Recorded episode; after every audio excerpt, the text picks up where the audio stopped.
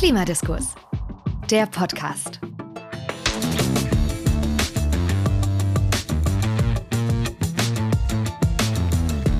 Hallo und herzlich willkommen zur zweiten Folge von Klimadiskurs, der Podcast. Mein Name ist Ingo Wagner. Und ich bin Sebastian Krieger. Aus der Geschäftsstelle von Klimadiskurs NRW. Wir dürfen Sie auch durch diese zweite Folge unseres Podcasts führen. Dass es eine zweite Folge gibt, heißt, dass es eine erste Folge gab. Sebastian, worum ging es denn in unserer ersten Folge von Klimadiskurs, der Podcast, und gab es irgendein Feedback dazu? In der ersten Folge haben wir uns beschäftigt mit dem Verkehrssektor in NRW, mit Mobilität und haben da insbesondere ein langes Gespräch geführt mit Thorsten Koska vom Wuppertal-Institut. Wir haben unsere neu gegründete Akteursinitiative vorgestellt. Klimaschützen und Mobilität gestalten heißt die. Und wir haben dazu auch direkt inhaltliches Feedback bekommen. Und zwar die Frage, okay, wenn wir da gucken, was kann Politik machen, dann war das in dem Bereich eine ganze Menge, über die wir gesprochen haben. Und auch die Akteursinitiative adressiert ja auch Politik, um zu sagen, hier könnte man am politischen Rahmen noch was machen, damit Klimaschutz im Bereich Mobilität besser wird. Und dann war aber die Frage, gerade in dem Bereich am Ende, was können wir auch als Einzelne tun? Weil die letzte Entscheidung, welches Verkehrsmittel wähle ich, als Beispiel, die ist ja eine, die wir jeden Tag selber treffen. Insofern war da die Frage, die politische Ebene ist das eine, aber was können wir eigentlich als Individuum selber tun? Das ist ja auch eine ganz spannende Frage, die insbesondere vor dem Hintergrund der aktuellen geopolitischen Lage auch ganz heiß diskutiert wird. Wir beschäftigen uns als Verein ja auch schon länger damit. Wir haben ja unsere Perspektive darauf, was Klimaschutz bedeutet bzw. wie er funktioniert. Wir definieren das als Gemeinschaftsaufgabe, ganz im Zusammenspiel der Kräfte und der Akteure, zu der alle beitragen. Ich lese da tatsächlich gerade auch ein Buch drüber, ein kurzes Buch, wo es darum geht, was können Einzelpersonen tun. Das finde ich manchmal ein bisschen spannender, manchmal ein bisschen schwieriger und vor dem Hintergrund äh, finde ich es super, dass wir uns heute die nächsten 40 Minuten damit beschäftigen können. Wie sieht das dann aus wissenschaftlicher Perspektive zum Beispiel aus? Du hast da ja direkt mit Dr. Jakinta Kellermann drüber sprechen können. Und du, Ingo, hast in Berlin mit Nadja Kulikova gesprochen vom WWF über das Projekt Klimafit. Genau, und zum Ende dieser Folge heute haben wir noch ein ganz konkretes Praxisbeispiel, ähm, wo Leute vor Ort aktiviert werden. Und zwar war ich bei Tina macht Schule, ein Projekt hier in Düsseldorf. Und ich freue mich richtig drauf, das hier präsentieren zu können. Und das können wir schon mal spoilern. Am Ende kommen auch noch Tiere vor. Ja, dann äh, starten wir doch einfach. Ich bin sehr gespannt, was du mit Dr. Jakinta Kellermann besprochen hast. Zu Gast in Klimadiskurs, der Podcast, ist Dr. Jakinta Kellermann. Sie ist Dozentin für Nachhaltigkeit, nachhaltiges Wirtschaften und Bildung für nachhaltige Entwicklung an der Hochschule Bochum und außerdem auch Koordinatorin für den Bereich Bildung für nachhaltige Entwicklung beim NABU NRW. Herzlich willkommen im Podcast. Ja, vielen Dank für die Einladung. Ich freue mich sehr, hier zu sein. Vielleicht, um ins Thema reinzukommen, ähm, können wir einmal uns begrifflich nähern. Du bist Dozentin unter anderem für nachhaltiges Wirtschaften und vielleicht kannst du einmal sagen, was unterscheidet denn nachhaltiges Wirtschaften von klassischem Wirtschaften? Ja, das ist wahrscheinlich nicht nur mit einem Satz gesagt, aber ganz grundsätzlich bedeutet ja nachhaltige Entwicklung, dass ich an die Zukunft denke. Und zwar ähm, an die Zukunft von allen Menschen. Das heißt also, dass ich die Verantwortung, die ich als Unternehmen habe, wenn ich klassisch wirtschafte, nur auf meinen eigenen persönlichen Erfolg, beziehungsweise vielleicht auf den wirtschaftlichen Erfolg meiner Anteilseigner, Shareholder beziehen muss. Wenn ich aber nachhaltig wirtschafte, die Verantwortung natürlich viel weiter fassen muss und gucken muss, was habe ich denn eigentlich sonst noch für Auswirkungen und ähm, ja, was, was beeinflusst mein Handeln noch alles mit? Ähm, wo äh, werden vielleicht in Zukunft le lebende Menschen von meinem Handeln betroffen oder auch Menschen irgendwo ganz, ganz anders auf der Welt? Und da Verantwortung mit zu übernehmen, das würde für mich so den Kern nachhaltigen Wirtschaftens ausmachen. Das heißt, etwas, was auch in der Rolle als Unternehmer, Unternehmerin angedockt ist, wie richte ich mein Unternehmen aus, eigentlich was sind meine Kernziele und irgendwie auch genau, Kennzahlen? Genau, also wirklich begonnen beim Zweck des Unternehmens, wo, was möchte ich eigentlich äh, in der Gesellschaft für eine Rolle spielen? Wofür bin ich eigentlich da? Über das Hauptziel bis hin zu heruntergebrochen, in welchen kleinen Nebenzielen. sollte das eigentlich äh, heutzutage in jedem Unternehmen mitgedacht werden, finde ich, ja. Sind wir da denn auch ähm, generell sofort auf dieser Unternehmensebene oder gibt es auch noch die Ebene drüber, dass man eben als Gesellschaft sagt, naja, wir würden jetzt unter nachhaltigen Wirtschaften als Gesellschaft was Bestimmtes verstehen? Ja, ich würde sogar sagen, da gibt es zwei Ebenen drüber. Also einmal so eine politisch, äh, politische Ebene, wo wirklich PolitikerInnen äh, formulieren, was es für Regeln geben muss, die natürlich in der Demokratie irgendwie auch äh, abgestimmt sind mit dem, was gesellschaftlich ist, aber dann auch tatsächlich sowas Gesellschaftliches, wo jeder Einzelne irgendwie auch mit einen Einfluss drauf hat. Also man sagt ja zum Beispiel auch, die Kundinnen äh, geben irgendwie den Unternehmen die License to Operate und ähm, die kommt eigentlich ja wirklich aus der Basis der Gesellschaft. Zwar nicht eine einzelne Person, aber viele, viele einzelne Personen können das da eben so weitergeben, was sie von den Unternehmen erwarten.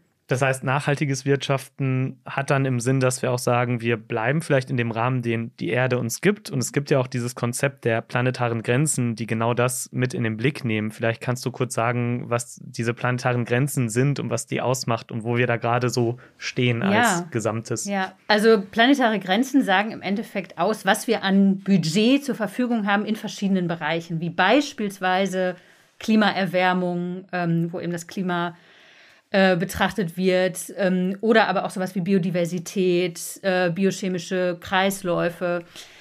Ähm, gibt noch ein paar andere, aber es wird eigentlich wird es dargestellt, total eingängig ähm, wie ein Ampelsystem und wir können da ganz, ganz schnell erkennen, wie ist der Status gerade.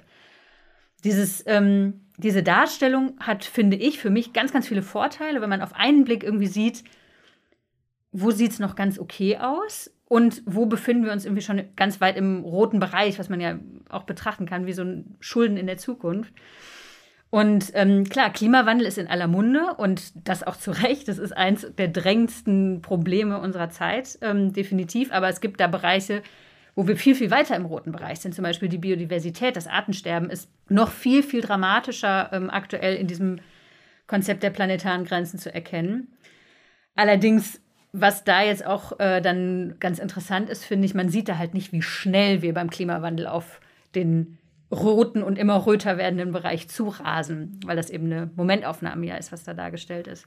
Jetzt ist die Frage, wie kann man da dran gehen? Vielleicht auch da gibt es ja zwei Ebenen. Ähm, die eine Ebene auf politischem Wege zu sagen, wir müssen als Gesellschaft was ändern, wir müssen einen bestimmten Rahmen setzen und die andere Ebene, ähm, naja, ich kann ja als Person was ändern in meinen verschiedenen Rollen, die ich so habe. Ich würde vielleicht bei der Politik gern anfangen, weil selbst wenn ich meinen individuellen CO2-Fußabdruck so weit runterdrücken möchte wie möglich, ich glaube, in Deutschland ist er so bei 11 bis 12 Tonnen CO2-Äquivalenten im Jahr momentan, selbst wenn ich mich komplett runterfahre, ich nehme alle Ratschläge an, bin ressourceneffizient, lebe vegan, alles Mögliche, dann bin ich, glaube ich, immer noch bei sechs Tonnen oder sowas. Einfach weil die Infrastruktur im Land, in dem ich lebe, einfach so viel schon mit verbraucht. Das zeigt irgendwie, es braucht beides, Politik und mich als Einzelperson. Was wäre denn der politische Rahmen oder was müsste ähm, als Rahmensetzung da sein, damit wir diese sechs Tonnen oder was ungefähr die da sind, egal wie ich mich verhalte, dass wir die runterdrücken? Was sind da die wirksamen politischen Hebel? Also ich glaube eben auch, dass es auch da wieder, wie bei den Grenzen oder bei den, den Verantwortlichen für die Grenzen, es gibt eben nicht einen politischen Hebel, sondern wir brauchen ganz, ganz viele und die müssen wir am besten alle ansetzen. Und das eben sowohl auf der übergeordneten politischen Ebene als auch auf Unternehmensebene, als auch auf individueller Ebene. Ich glaube, ein ganz wichtiger ähm, Hebel wäre tatsächlich die Preise die Wahrheit sprechen lassen. Also momentan sehe ich ein großes Problem darin, dass ganz viele externe Effekte einfach nicht internalisiert sind. Das heißt also, dass in dem Preis nicht drinsteckt, was das Gut beziehungsweise den Schaden, den das Gut verursacht, was ich da kaufe, ähm, in dem Preis eben drinstecken. Also und, diese, ähm, als Beispiel, glaube ich, für externe Effekte, wenn wir jetzt Treibhausgase in die Luft Genau, pusten, also wenn ich fliege, nicht, dann genau. kostet genau. das nur so viel, wie es eben kostet, das ähm, Kerosin herzustellen, plus äh, die, das Flugpersonal zu bezahlen und das äh, Flugzeug zu produzieren. Das wird dann irgendwie alles durch die ganzen äh, Flüge geteilt. Aber es ist nicht drin, was es eigentlich kostet, das CO2 in, äh, in die Atmosphäre zu emittieren und die ganzen Schäden, die daraus entstehen. Und wenn das alles in den Preisen drin wäre, dann würde der Preis, so wie ich das gerade eben formuliert habe, die Wahrheit sprechen. Und es wäre eben für das Individuum dann ja auch die einzig rationale Entscheidung im Sinne des wahren Preises oder im Sinne der wahren Kosten zu entscheiden. Und ich glaube, das wäre ein echt wichtiger, guter Hebel, wenn man da mal anfangen würde. Und ich weiß, dass dann natürlich immer argumentiert wird, das wird dann unfair, dann kann sich nicht mehr jeder Mensch das Fleisch leisten, dann kann sich nicht mehr jeder Mensch äh, den Flug nach Mallorca leisten. Auf der anderen Seite ist in meiner Auffassung das System jetzt unfair, weil auch Kosten abgewälzt werden. Und zwar nicht auf die Person, die es dann nutzt, die dann nach Mallorca fliegt, sondern auf ganz, ganz viele andere Menschen, die heute und in Zukunft leben was ja auch genau dieser Ansatzpunkt war beim Klimaschutzgesetz äh, letztes ja. Jahr oder dem, dem Urteil ja. des Bundesverfassungsgerichts dazu, diese zukünftigen Generationen mehr mit, mit genau. einzubeziehen ja. in die Rechnung. Ähm, ja, auch was, was äh, gerade, du hattest, äh, du kommst aus der Wirtschaft eigentlich, äh, hast, wenn ich das richtig gesehen habe, auch promoviert über diese Diskont-Modelle, die genau das machen, zu sagen, wie rechnen wir den Nutzen der Zukunft mit rein. Ähm, wir müssen jetzt nicht zu technisch werden, aber so als, als Randbemerkung vielleicht, ab wann äh, bei diesen Rechnungen, äh, wie viel Gewicht müssen wir denn der zukünftigen Generation geben, damit wir heute unser Verhalten ändern, so aus rein Homo economicus Sicht, also das, was Wirtschaftswissenschaftler gerne machen? Das Problem ist ja, je weiter ich in die Zukunft gucke, um so weniger Gewicht räume ich den, räume ich den zukünftigen Generationen jetzt erstmal ein. Und das kann ja insofern auch noch legitim sein, indem natürlich da auch gewisse Unsicherheit mitspielen und indem man vielleicht ja auch wiederum sagen könnte, ja, ich kann ja auch Kapital anhäufen sozusagen für zukünftige Generationen, dass die dann andere Möglichkeiten haben, ihre Bedürfnisse zu befriedigen. Aber jetzt erstmal ganz grundsätzlich müsste man sagen, zumindest so viel, dass sie die Bedürfnisse, von denen wir mit Sicherheit annehmen können, dass sie sie auch haben werden, definitiv auch befriedigen können. Und das ist aktuell nicht gegeben.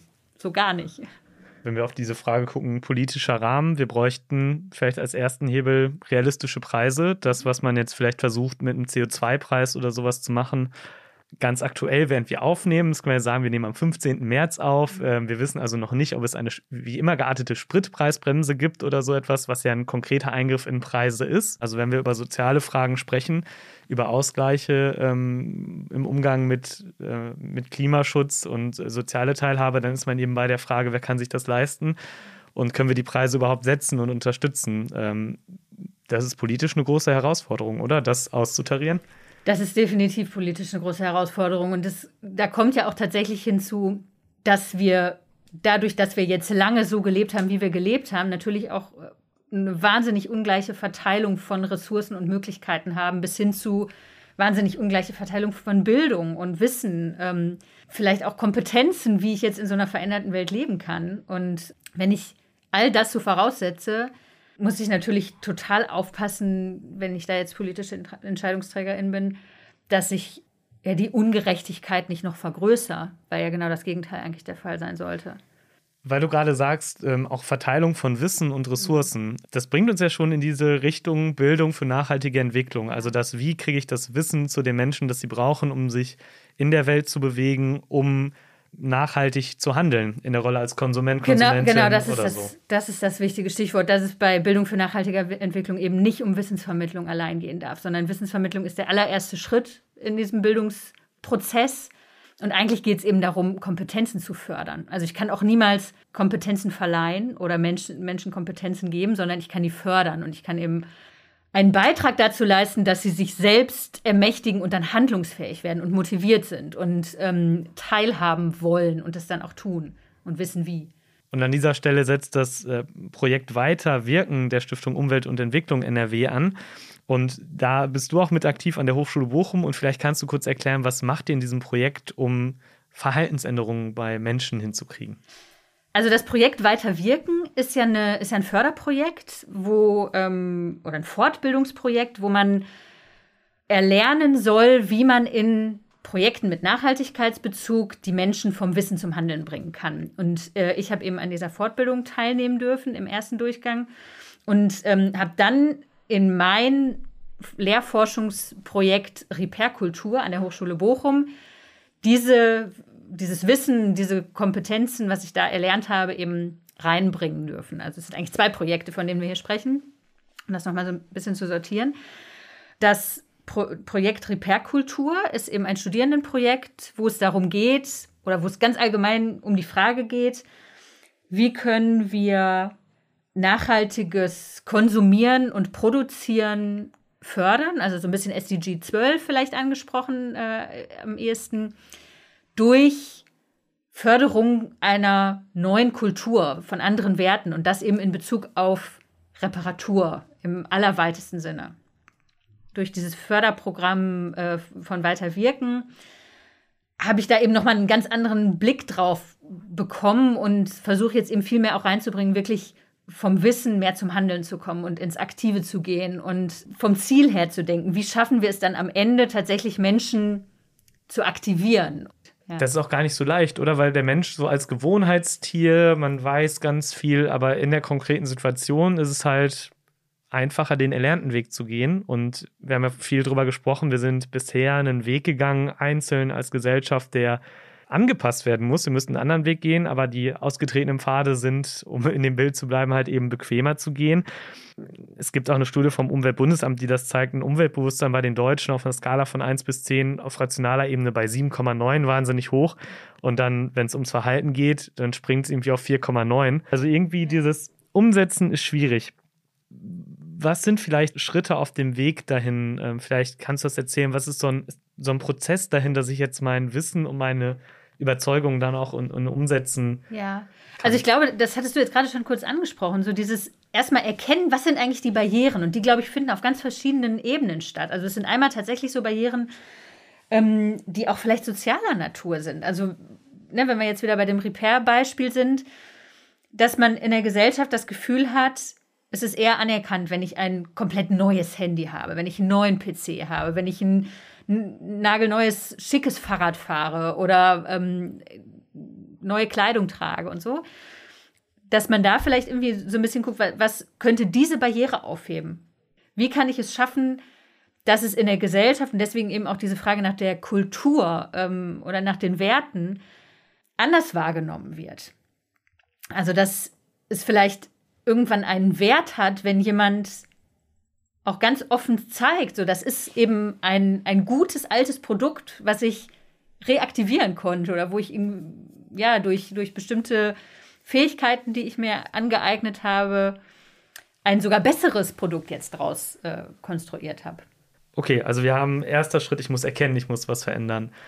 Was wäre so ein zweiter Schritt? Der nächste Schritt wäre eben, ich erlerne die Fähigkeiten, ich bekomme vielleicht Hilfestellungen, ich erkenne ähm, die Vorteile was natürlich ein ganz, ganz toller, äh, toller Förderer dieses Prozesses ist, wenn ich erkenne, dass es Spaß machen kann.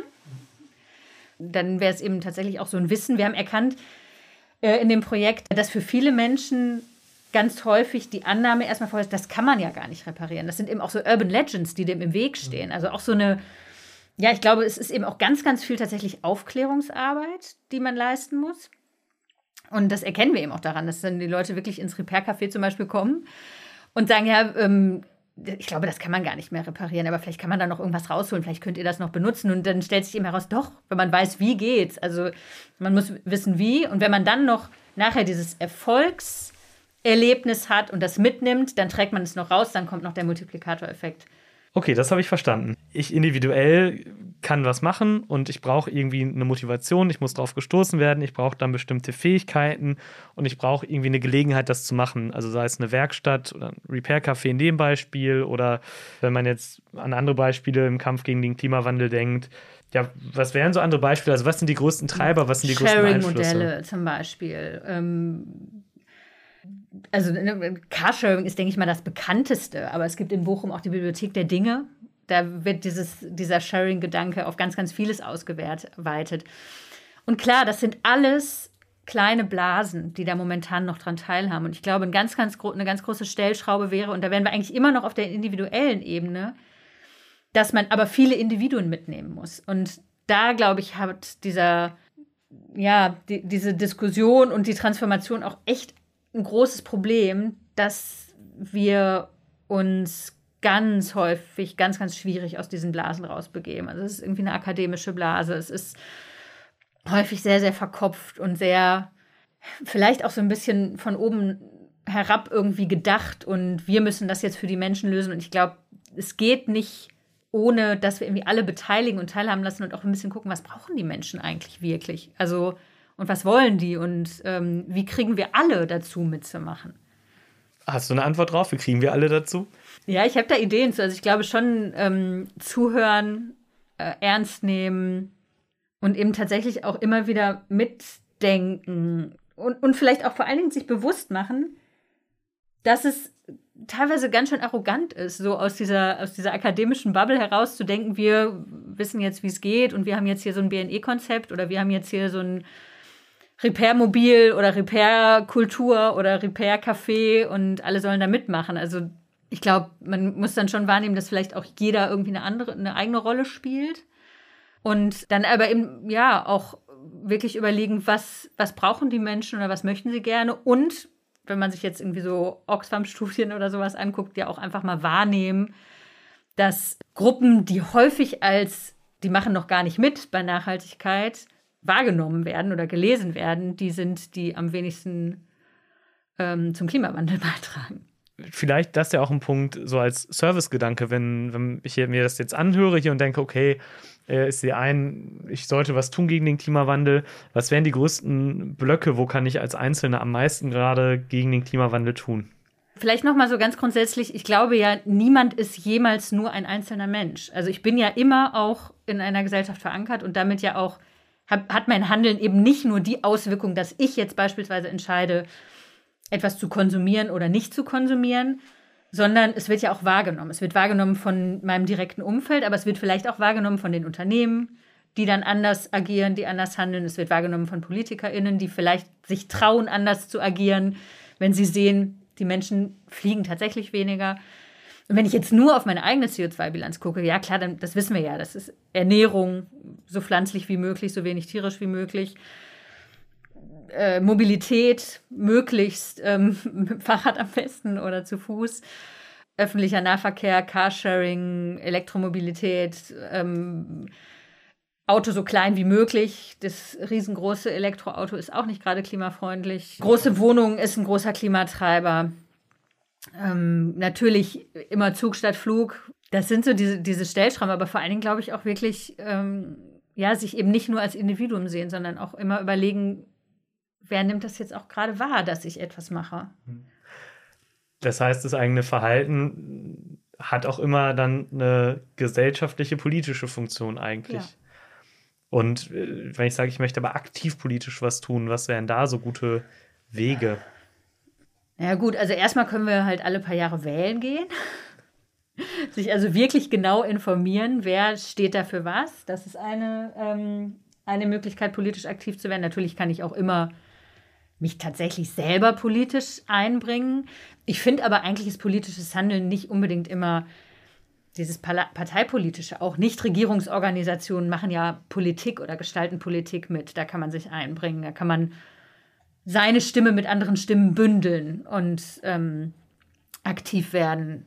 Und auch das Ganze natürlich auch ohne Organisation. Also ein Engagement Fridays for Future oder andere Aktivistinnengruppen ähm, haben eine große politische Relevanz in meinen Augen. Also ich denke, da muss auch jeder so ein bisschen seinen eigenen Weg finden und suchen, was mir liegt oder wo ich ein gutes Gefühl mit habe, was, was äh, erreichen zu können.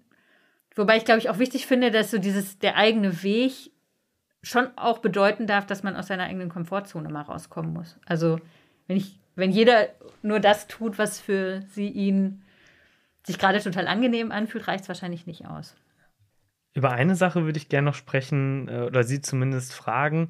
Wenn man jetzt auch guckt, ähm, bei dieser Frage, was hilft am meisten, manchmal kann man ja den Eindruck haben, wir reden über Kleinigkeiten ganz lang und ganz intensiv.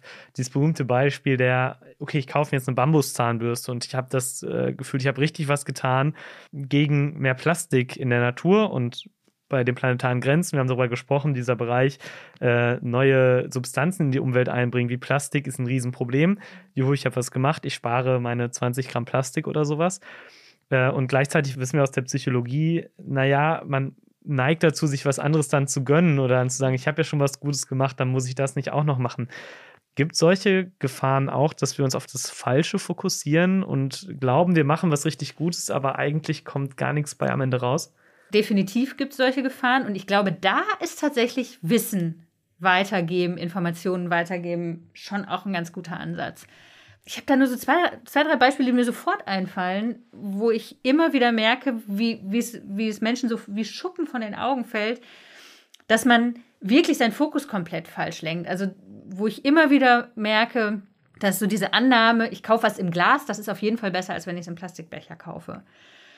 Und wenn man dann aber darüber redet, ja, wie viel wiegt denn eigentlich dieser Deckel, der definitiv entsorgt werden muss? Wiegt der nicht vielleicht viel, viel mehr als der Plastikbecher, wenn ich den jetzt kaufen würde? Dann habe ich zwar vielleicht das Glas, was vielleicht, wenn es optimal läuft, mehrweg ist. Ist ja häufig gar nicht. Aber wenn ich jetzt nur davon ausgehe, ich habe diesen Deckel und der wiegt schon mehr als äh, ein Kunststoffbecher, ist, dann kann das ja schon nicht mehr besser sein. Es braucht Bildung, es braucht Wissen, es braucht ähm, ja, da vielleicht auch wieder sowas, die, die Wahrheit der Preise, also dass man da irgendwie ein vernünftiges Informationssystem auch und auch, auch also das war zum Beispiel auch was, was wir ähm, bei Weiter Wirken äh, viel besprochen haben, dass die Information über das bessere Handeln an dem Ort der Aktivität stattfinden muss. Also dass ich nicht als Konsumentin mich erst auf die Suche begeben müsste oder es aus irgendeinem Zufall heraus erfahre, sondern dass es da ist, wo ich es brauche, wo ich gerade jetzt den Joghurtbecher konsumiere oder eben nicht konsumiere. Okay, das heißt, im Supermarkt habe ich eine Information entweder über ein Werbeschild oder ein Schild, wo eben was draufsteht.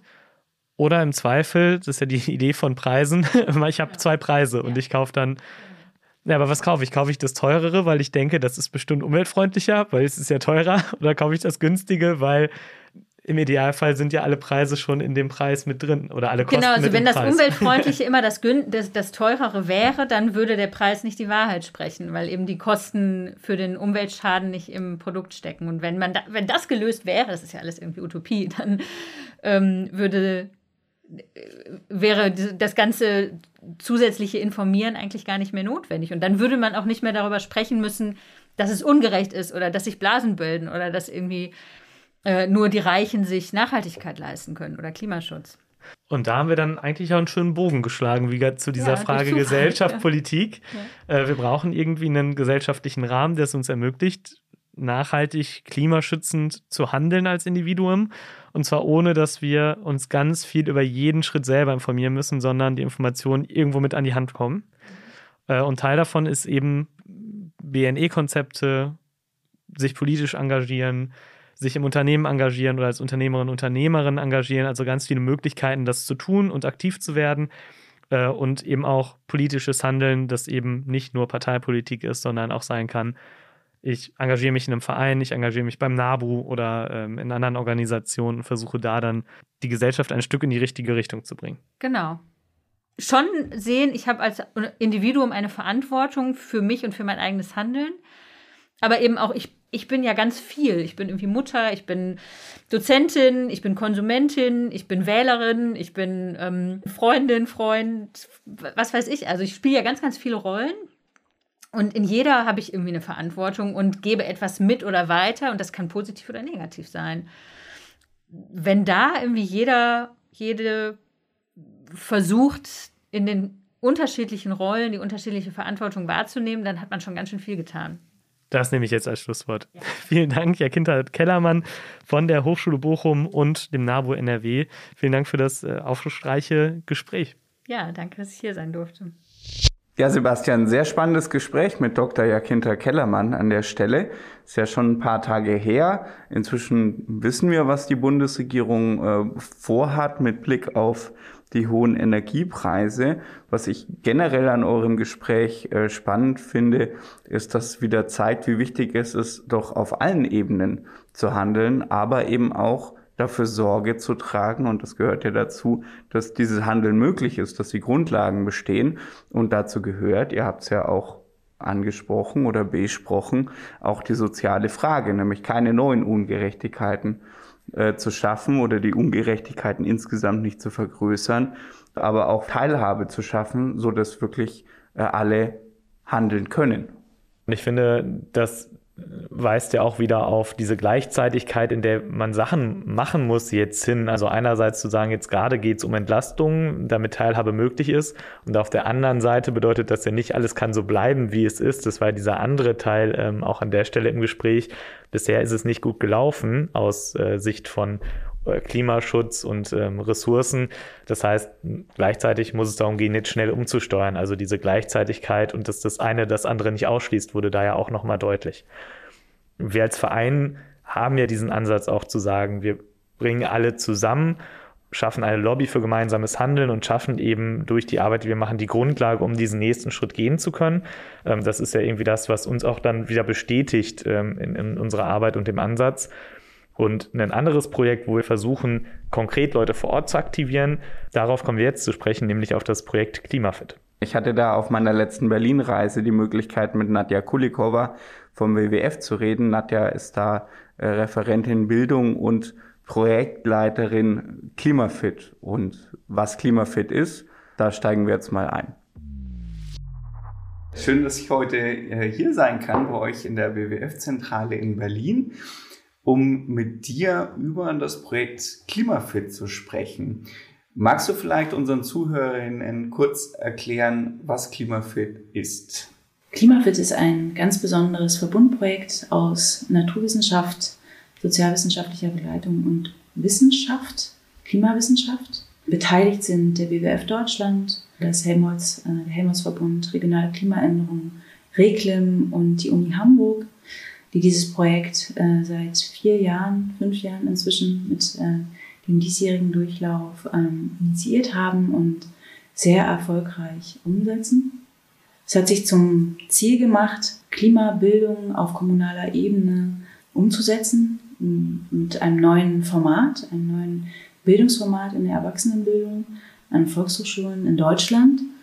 Und ähm, zwar um die Pariser Klimaschutzziele, die nationalen Klimaschutzziele, Anpassung und Klimaschutz umzusetzen auf einer Ebene, in der Bürgerinnen und Bürger in Deutschland aktiviert werden, äh, sich für die Transformation zu einer besseren Gesellschaft hin zu äh, motivieren und zu engagieren und im Klimaschutz und in der Anpassung selbst aktiv zu werden. Jetzt hast du gesagt, es ist ein Bildungsprojekt und ihr wollt BürgerInnen aktivieren, ähm, vor Ort Dinge umzusetzen. Wie erreicht ihr denn das Ziel oder, oder was vermittelt ihr den BürgerInnen in diesem Kurs? Oder eigentlich müsste ich ja sagen, was vermitteln wir den BürgerInnen? Wir koordinieren das ja in, in NRW. Und wie geht ihr denn damit um, dass es ja schon dieses Spannungsfeld gibt eben zwischen die Politik muss aktiv werden und ich kann selber was tun? Also, um auf deine erste Frage einzugehen, äh, Klimafit ist ein ähm, Erwachsenenbildungsformat, was auf der einen Seite die Grundlagen und die Folgen des Klimawandels von der globalen bis hin zur ganz lokalen Ebene vermittelt aber auch äh, Handlungsoptionen aufzeigt, ähm, wie man vor Ort äh, mit den jeweiligen Akteuren, die Relevanz jetzt für Klimaschutz, äh, Klimaanpassung in der Kommune in, interagieren kann und äh, selbst aktiv wird. Also wir haben ein, eine Sensibilisierung für BürgerInnen in diesem Kurs für das Thema Klimawandel aufgespannt und gehen aber hin quasi bis in dieses aktivierende Format, um Leute quasi zum eigenen Transfer des erlernten Wissens anzuregen, um aktiv zu werden, richtig aktiv zu werden vor Ort und sich individuell zu engagieren. Wie machen wir das? Wir binden ähm, Menschen in diese Kurse mit ein, die teils aus der Wissenschaft kommen. Also wir verknüpfen quasi in unseren Kursen unsere Teilnehm Kursteilnehmenden mit WissenschaftlerInnen, um dort gezielt quasi Fragen stellen zu können, die ihnen im Laufe des Kurses zum Thema Klimawandel auffallen und ihnen auf der Seele brennen. Ähm, wir binden Leute ein aus der lokalen und regionalen Ebene, wie zum Beispiel lokale Initiativen oder regionale Initiativen, die sich für Klimaschutz und Anpassung engagieren. Sei es zum Beispiel EnergieberaterInnen vor Ort, die was über die Anpassung äh, von Gebäuden berichten können. Wie kann man sich auf individueller Ebene quasi vorbereiten, dort aktiver zu werden oder ähm, VertreterInnen unterschiedlichster Projekte, solidarische Landwirtschaft etc. pp. Also viele Dialogpartner oder Expertinnen, die mehr zur Mobilität ähm, Ernährung oder ähm, Energie ähm, berichten auf einer regionalen Ebene. Und ich glaube, das macht diesen Kurs besonders stark, weil wir ein Dialogformat in diesem Kurs integriert haben, der enorm wichtig ist, um zum Beispiel das von dir adressierte Spannungsfeld ein bisschen aufzubrechen. Denn also auch Leuten die Möglichkeit äh, ähm, zu geben, rauszukommen aus, diesen, aus diesem Ohnmachtsgefühl, der Klimawandel als allgemein dominierendes Problem unserer Generation und äh, der Folgegeneration. Optionen aufzuzeigen, erstens durch Best-Practice-Beispiele, aber auch ganz individualisierte Handlungsmöglichkeiten aufzuzeigen, die es Menschen ermöglicht, aus diesen Ohnmachtsgedanken ins Handeln zu kommen. Nicht paralysiert zu sein von den gewaltigen Folgen, die unsere Gesellschaft treffen wird. Ich glaube, deswegen ist dieser Kurs auch so erfolgreich. Ja, den gibt's ja jetzt auch schon ein paar Jahre tatsächlich und der wird immer größer. Ähm, du hast es gerade äh, schön gesagt, ja, durch, durch dieses Handeln auch im Kleinen löst sich natürlich auch so ein bisschen der, ich sag mal, Kloß im Hals äh, den man doch hat, wenn man auch so den neuen IPCC-Bericht ähm, hört. Mhm. Ähm, klar, das ist ja auch Teil des Kurses, dass alle Ebenen aktiv werden müssen. Was ich so schön finde, ist, dass es ja auch, auch weitergeht. Also, dass tatsächlich BürgerInnen aktiv sind danach. Und ihr habt ja auch ein paar Beispiele, was an diesen Klimafit-Standorten dann im Nachhinein passiert, sowohl in Richtung Stadtgesellschaft als auch in Richtung Kommunalpolitik, aber auch bei anderen Projekten. Willst du da vielleicht noch ein paar aufzählen oder vorstellen natürlich? Sehr gerne. Ja, das ist wirklich erstaunlich, welche Dynamik innerhalb dieses Kurses ausgelöst wird. Das hat zum Teil natürlich damit zu tun, dass es so ein starkes Dialogformat ist und Leute dort nicht nur frontal unterrichtet werden, sondern tatsächlich auch untereinander in den Austausch gehen und sich äh, selbst vernetzen. Und wahrscheinlich auch, weil das Thema auch ein Herzensthema adressiert, was die Menschen wirklich bewegt. Nach diesen Kursen haben sich in Deutschland an mehreren Standorten Aktionskreise gebildet, ähm, Klimafit-Aktionskreise oder sogenannte Klimafit-Stammtische, die geben sich oft selbst eigen, also Eigennamen, unter anderem auch Stammtisch. Mm, die sich in ihrer Kommune quasi ehrenamtlich dafür einsetzen, Klimaschutzziele der Stadt mit zu unterstützen äh, oder aufmerksam zu machen, weitere BürgerInnen äh, mit ins Boot zu holen. Also man sieht schon deutlich, das, was wir äh, uns auch als Ziel gesetzt haben, nämlich ähm, BürgerInnen, die diese Kurse besucht haben, zu Multiplikatoren vor Ort werden zu lassen, funktioniert. Und ähm, nicht nur das, also ich kann ja vielleicht ganz kurz sagen, welche tollen Beispiele wir da haben. Zum Beispiel ähm, der Klimafit und einer der ältesten Klimafit-Aktionskreis oder Stammtisch Emmendingen ist einer der ältesten quasi Aktionskreise in Deutschland, dadurch, weil der Kurs dort auch initial als Pilot durchgeführt wurde 2017. Und ähm, diese setzen sich also seit Anbeginn der Gründung sehr erfolgreich für die Umsetzung verschiedener Maßnahmen in der Kommune ein und sind auch ziemlich laut und hörbar, ernst gemeint, ähm, in vorderster Front dabei, ähm, beeinflussen in gewisser Weise mit ähm, kommunalpolitische Entscheidungen durch ihre, sag mal, ernst gemeinte Dominanz in dem Kreis sozusagen, verknüpfen sich sehr gut mit äh, Akteuren aus der Region und sind jetzt auch ein sehr wichtiger mal, Player in der Durchsetzung eines ähm, neuen Kurs-Assets der kommunalen Klimafit Challenge. Vielleicht kann ich dazu im Anschluss auch gleich noch was sagen. Dadurch, weil ähm, die einen richtigen großen Multiplikationsfaktor inzwischen einnehmen im gesamten Landkreis Emmendingen, um, um unter anderem noch mehr BürgerInnen quasi zu motivieren, sich im individuellen Leben für mehr Handlungsmöglichkeiten einzusetzen.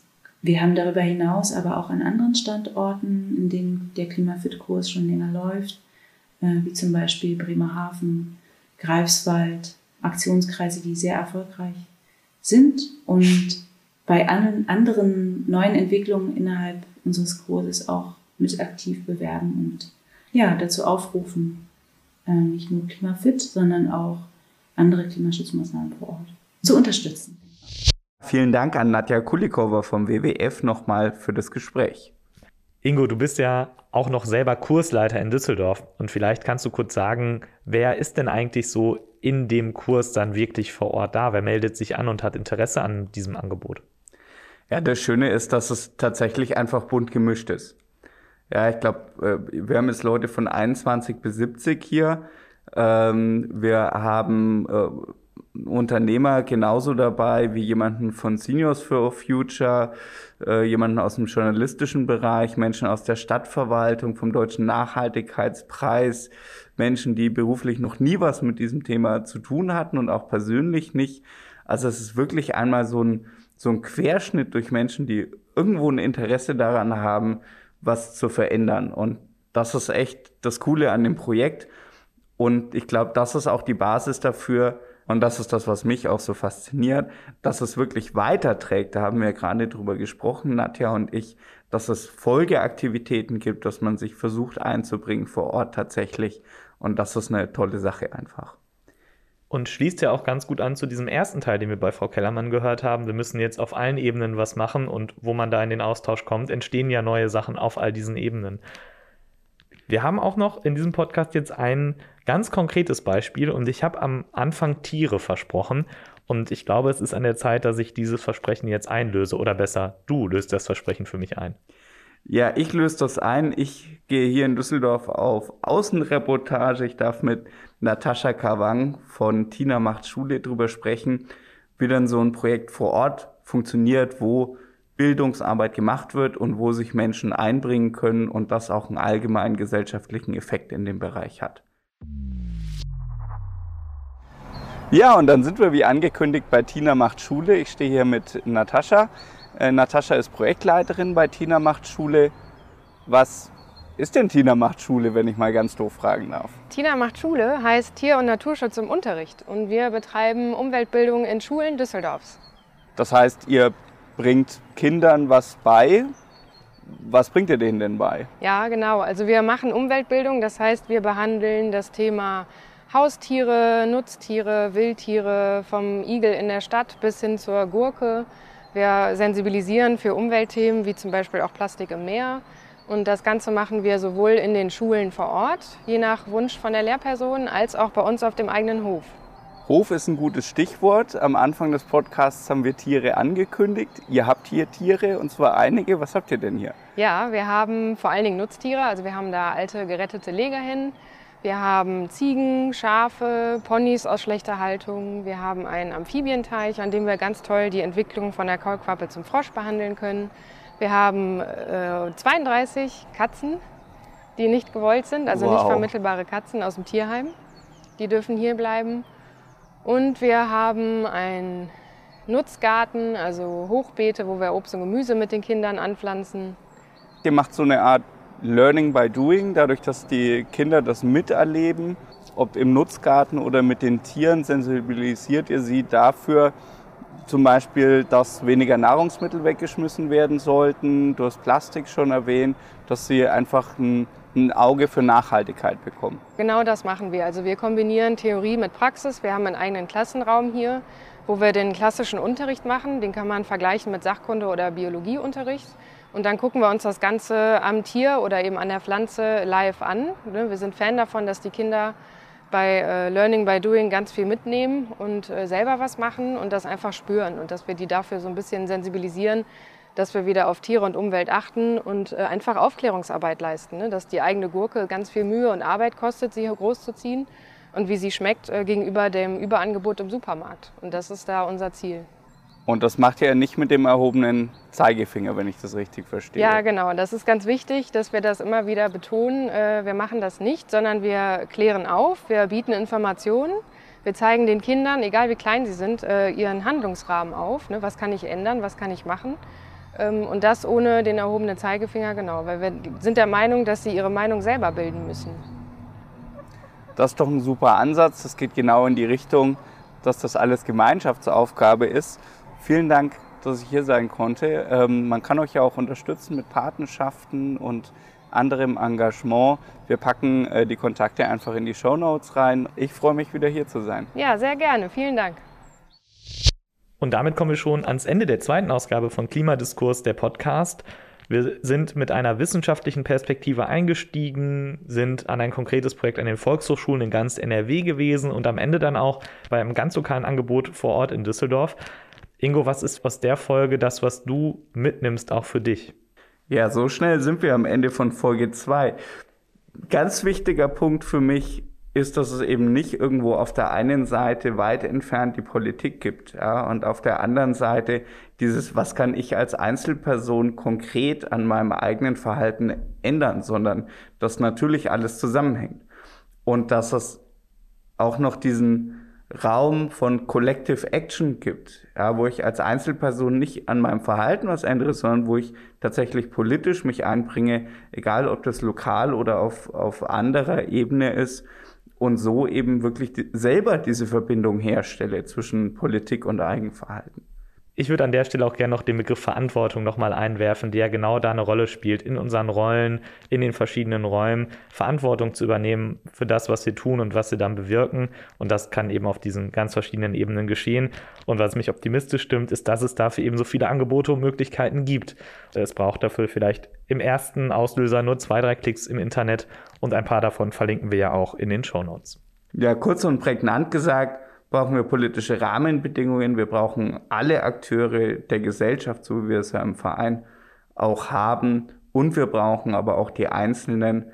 Klimaschutz ist und bleibt Gemeinschaftsaufgabe.